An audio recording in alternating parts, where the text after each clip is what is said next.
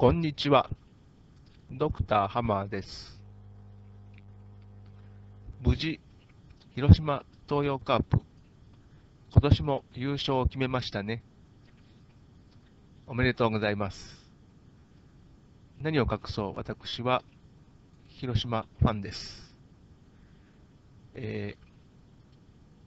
去年、久しぶりに優勝して、ああ、強くなったなぁと思っていたら、今年もなんとスイスイと勝ってしまいました。まあ、今回は、えー土曜日の地元での試合に負けてしまって、なんとなく意気消沈といいますか、盛り上がりに欠けるムードで、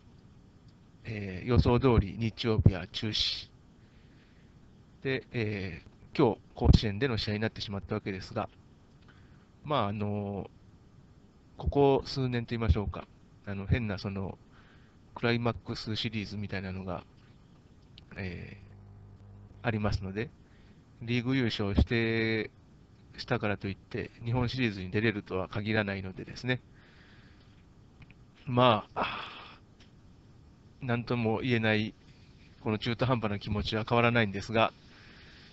まあ、多分セ・リーグの相手ならなんとかなるだろうと。ですから、まあ、日本シリーズに行けるとして、まあ、ただ、相手がソフトバンク。まあ、今年のその後半の戦い方を見ていると、まあ、なんて言いましょうか、去年の相手だった日本ハムと比べても、なんとなくこう、勝てるイメージが湧かないんですけども、まあ、勝負事ですから。どうなるか分かりません。まあまあ、そもそも日本シリーズに行けるかどうかもまだ決まってないわけですが、まあ、ともかく優勝は優勝ということで、喜びたいと思います。え前置きはさておき、えーここのところですね、その、なるべくその世界観を複雑なものにできないかという話をしてですね、まあ、その、まあ、根源として、一応まあ、私たちが普段どういうふうな道筋を通って考えているかということを分かりやすくするために、そのメタファーっていうのとナラティブっていうこう2本柱をですね、提示させていただいているんですけども、で、案外ですね、その、この両者、メタファーっていうのとナラティブっていうのをこう見ていくと、例えばその名前を付けたりですね、さまざまな定義、分類とかをですね、えー行っていくものとしてですね、メタファーっていうのが、あの実際にパワーを発揮して、まあ、それを下支えするような形で、ナラティブっていう形で、こう、正当化するようなですね、ストーリーがこう練り上げられるというような、あの、まあ、そういう形で整然としてはいないんですけども、まあ、どちらかというと、パッとこう、メタファー的にですね、あの、これでいけるだろうという、その設計図を描いておいて、まあ、必要に応じて、こう、説明をつけるっていうような形の方が、まあ、実際的だと思うんですけども、まあ、いずれにしても、その、パッとこう、メタファーが思いつくっていうもののですね、えー元にはですね、それまでのその時系列の積み重ねっていうのが必ずありますので、まあ、そこは、あのーまあ、やはり両者ですね、こうメタファーっていうのとナラティブというのがですね、えー絡み合いながら、あの実際我々がですね、その世の中で起こっていること、日々出会うことのですね、その理解の仕方とかですね、そういう中には必ずその、えー両者がですね、あの存在するということですよね。で、実際やっぱり、ただそのパワーを発揮するのがメタファーと申しました通りですね、まあ、その方が、メタファーの方が、もしくはその名前によって判別できる、えー、わかりやすいそのラベルっていうんですかね、レーベルで、あの、判別できるとかいう方が、なんて言いましょうか、その、こう、理解できたなっていう、その、感覚が瞬間的に湧きやすいので、まあ、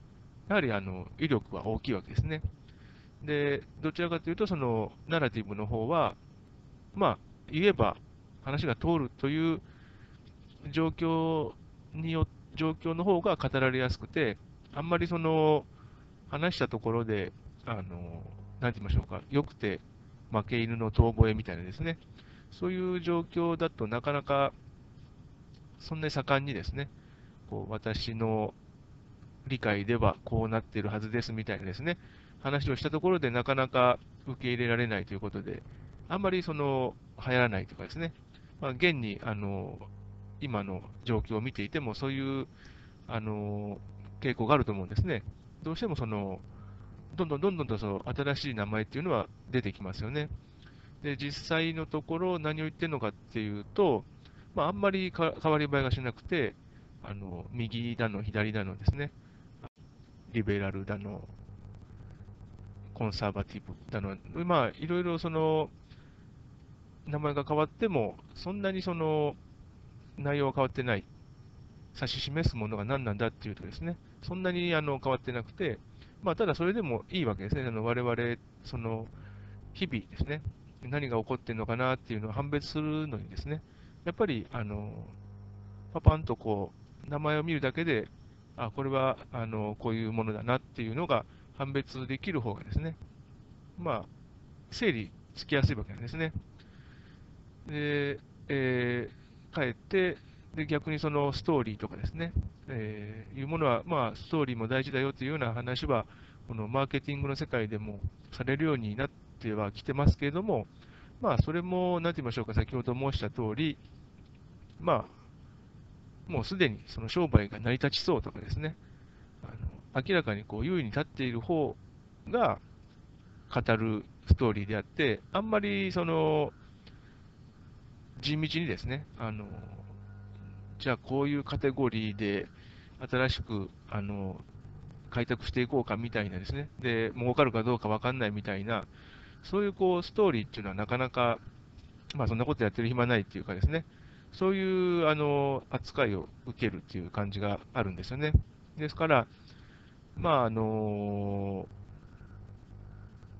確かにそのストーリー力っていうんですかね、そのナラティブ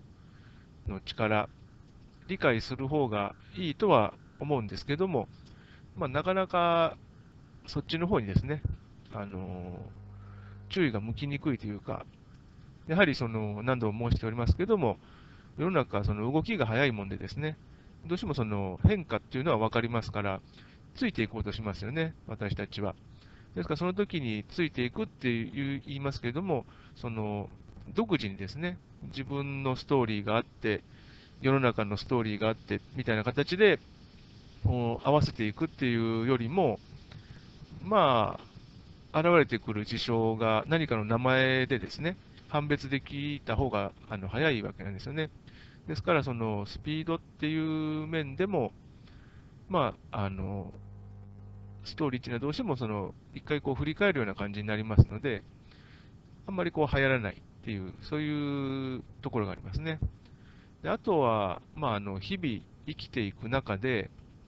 ナラティブとメタファーを使ってますと言っても、ほとんどそういうのは意識されないわけですよね。ですから、一つそのサインとしてはですね、そのこう例えば損得とかですね、もう善悪にしてもそうなんですけども、こうなんて言いましょうか、あのバランスを取るようなイメージですね。そういう考え方をしているときっていうのは、一つそのサインとして、こう、メタファーっぽい考え方に偏りかけてるよっていうそのサインですね。ですから、基本的にはあの私たち一つ一つその取る行動っていうのは、まあ、究極的にはまあひらめきなわけなんですね。ですから、そのいくらですね、そのどういうふうな考え方したから、あのこういう理由があったから、あのこういう行動を取りましたって説明はできても、まあ、それはいずれにしてもそのメタファー的な説明にしてもですね、こうナラティブ的な説明にしても、まあ、後付けなわけなんですね。ですから、あの例えばこう説明するときにですね、自分はどういう行動を取りましたか、これからどういう行動を取ろうと思いますかっていうことを考えるときに、例えば、あのちょっと今まであの得をしてきたから、今後はちょっと譲りましょうとかですね、それは全然その悪いことでないと思うんですけども、そういうその形でこうバランスを取ろうとしている、そういうこういいことをしたから悪いこと、で逆にこんだけあの辛酸舐めてきてたんだから、これぐらいの楽はいいだろうみたいなですね、そういうこう形のバランス取って正当化しようとするですね、そういうあの傾向が出てきてるなって気づいたときには、まあ、それはあのちょっとそうではなくて、あのおのおのですね、本当にその何が起こってきたのかとかですね、そういうあのもっとその